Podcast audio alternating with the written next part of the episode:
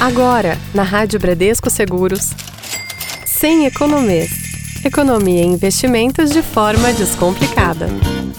Olá, ouvintes da Rádio Bradesco Seguros. Mais uma edição do Sem Economês está começando. E olha só, eu quero dizer para você o seguinte: muito obrigado aí pela participação de todo mundo. Às vezes as pessoas mandam os comentários aqui no nosso WhatsApp, manda lá e fala: pô, o programa é muito legal dessa semana e tal. Compartilhei aqui com, com os meus amigos. Faça isso, compartilhe com mais gente o Sem Economês para que as pessoas possam entender um pouco mais sobre economia e isso se tornar cada vez mais é, integrado aí à sua rotina diária. Você pode, inclusive, sugerir temas para que a gente possa abordar no nosso programa pelo nosso WhatsApp, no 11 996434227 ou também pelo nosso e-mail, ouvinte.radiobradescoseguros.com.br. Dá também para você mandar sua mensagem pelo Fale com a rádio. Fique à vontade. Fiquei sabendo que hoje eu tenho a companhia da minha querida Saraí Molina. É isso mesmo? Bom dia, Saraí.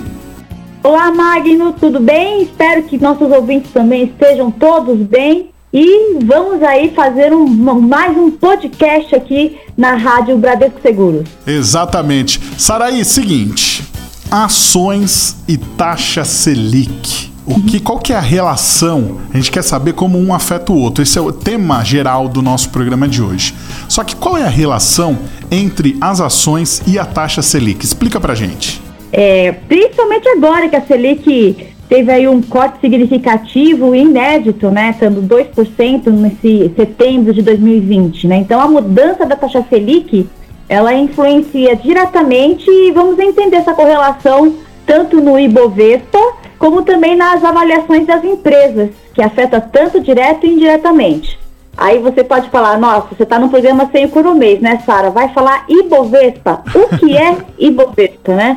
O Ibovespa é um índice que representa o valor médio das ações negociadas na B3, né? E em primeiro lugar, vamos aqui lembrar que a ação é um pedaço de uma empresa, ou seja, é o preço da ação reflete expectativas dos investidores em relação ao desempenho daquela companhia. Então, logo, se a taxa Selic mais baixa favorece o desempenho da economia, necessariamente também é positiva para os resultados da empresa. Agora, a queda na taxa de juros já é um fator positivo para o mercado de ações, porque nem todas as empresas vão ter o mesmo impacto, mas haverá uma maior procura para investir no mercado de ações. Você pode estar se perguntando, então, como é que assim cada empresa tem uma, um comportamento diferente? Sim, porque vai depender do setor. Então, eu vou dar um exemplo para você. A maré, quando ela levanta e rebaixa todos os barcos sobre a água, né? cada barco vai ter um, comportamento diferente no, na variação da maré. E na mesma coisa acontece com os ativos e os agentes econômicos quando mexe nessa variação da Selic, tá? Então vamos aqui aos nossos exemplos práticos para você entender melhor. As que têm relação com o consumo. Normalmente esse setor tem mais benefício com a redução da taxa de juros. Por quê? Haverá mais crédito disponível, haverá maior consumo. E esse setor varejista, montadoras de veículos, são alguns dos setores que costumam se beneficiar com a queda da taxa de juros, tá? Além disso, há também uma redução aí nas aplicações de renda fixa, porque as pessoas vão passar a procurar mais rentabilidade em outros mercados, no caso do mercado de ações. Então, os investidores aí vão ser obrigados a ir para um risco, né? Porque quer queira ou que não, o mercado de ações é um mercado que tem um pouco de risco. E aí você vai ver o seguinte, que vai ser positivo para a bolsa de valores quando há uma queda na taxa de juros. Ela passa a receber um volume maior de recursos dos investidores à procura ao investimento em ações. Só que olha só, você nosso ouvinte já aprendeu uma coisa, mas eu vou lembrar. Essa rentabilidade maior também significa maiores riscos, certo, Saraí? Sim, porque acaba assumindo aí um perigo que às vezes a pessoa não está preparada. Então é bom sempre avaliar o seu perfil de investidor. E quais são então os melhores investimentos com essa queda da Selic? Se estiver procurando investimentos de baixo risco, então nós temos as alternativas de renda fixa, que são os títulos públicos Tesouro Direto. E nesse caso, nesse momento, que a taxa de juros está muito baixa, os melhores são aqueles de longo prazo. Títulos cujo vencimento vai ser prazo de 7, 10 anos para cima, tá? Agora, tem as debêntures também, as debêntures incentivadas, são títulos de empresas e elas têm a vantagem da isenção de imposto de renda para pessoa física.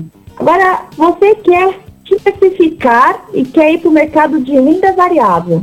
Nesse caso, você tem aí esse mercado onde nós temos as análises das empresas que são indicadas na corretora Ágora, no Agro Insights, tá? Pois bem, quando eu estou falando aqui mercado de renda variável, nós temos que analisar dois aspectos com a queda da Selic. Primeiro, que quanto menor o CDI, que é o que está acontecendo no mercado de renda fixa, vai ter despesas menores para as empresas também. Portanto, haverá maior expectativa de receber dividendos e as ações também vão valorizar. Segundo, temos uma expectativa também de aquecimento no mercado. Com a menor taxa de juros, o crédito fica mais em conta, mais barato, as pessoas passam a consumir mais. Já no mercado de renda variável, como eu comentei, se e índice Bovespa são inversamente proporcionais. Quando um cai, o outro sobe. E aí a gente analisa dois aspectos importantes aqui desse cenário. Nas empresas, tendo um CDI menor, as suas despesas também vão cair. Significa que nós vamos ter uma expectativa de receber mais dividendos, ou seja, uma procura maior por setores que vão pagar bons dividendos. Consequentemente, as ações irão valorizar. Segundo, vão ter expectativas de receita com o aquecimento da economia, uma vez que a taxa de juros mais baixa vai fazer com que os créditos fiquem mais em conta. Magno, entendeu como a taxa Selic afeta o mundo das ações? Com certeza, Sara. E acho que não só o mercado de ações, toda a economia em geral, né? E é preciso, como investidor, ficar de olho nesse índice porque aí você vai tomar as decisões financeiras mais acertadas para garantir uma boa rentabilidade. É isso, né? Isso. Então agora você e os nossos ouvintes estão entendendo qual é a relação entre ações e a taxa Selic. E aproveite aí para ver as nossas carteiras recomendadas de ações na Investimento e ficar ainda mais por dentro nesse mundo de finanças. Conte aqui com o nosso time na Ágora e estamos à disposição para esclarecer qualquer dúvida educacional para vocês ouvintes. Muito bem. Saraí Molina, vou deixar o espaço aberto aqui para o seu recado final para o nosso ouvinte. Fiquem ligados então nas nossas redes sociais e acompanhe as nossas lives no YouTube da Agro Investimentos, com os nossos analistas e profissionais e assessores. Muito obrigada, Magno, e muito obrigada, ouvintes.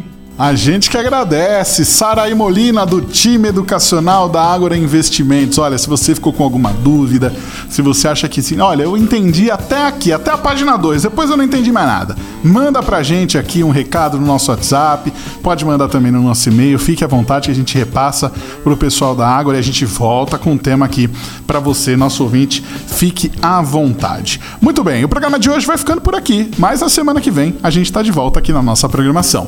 Magno Nunes para a Rádio Bradesco Seguros, com você sempre.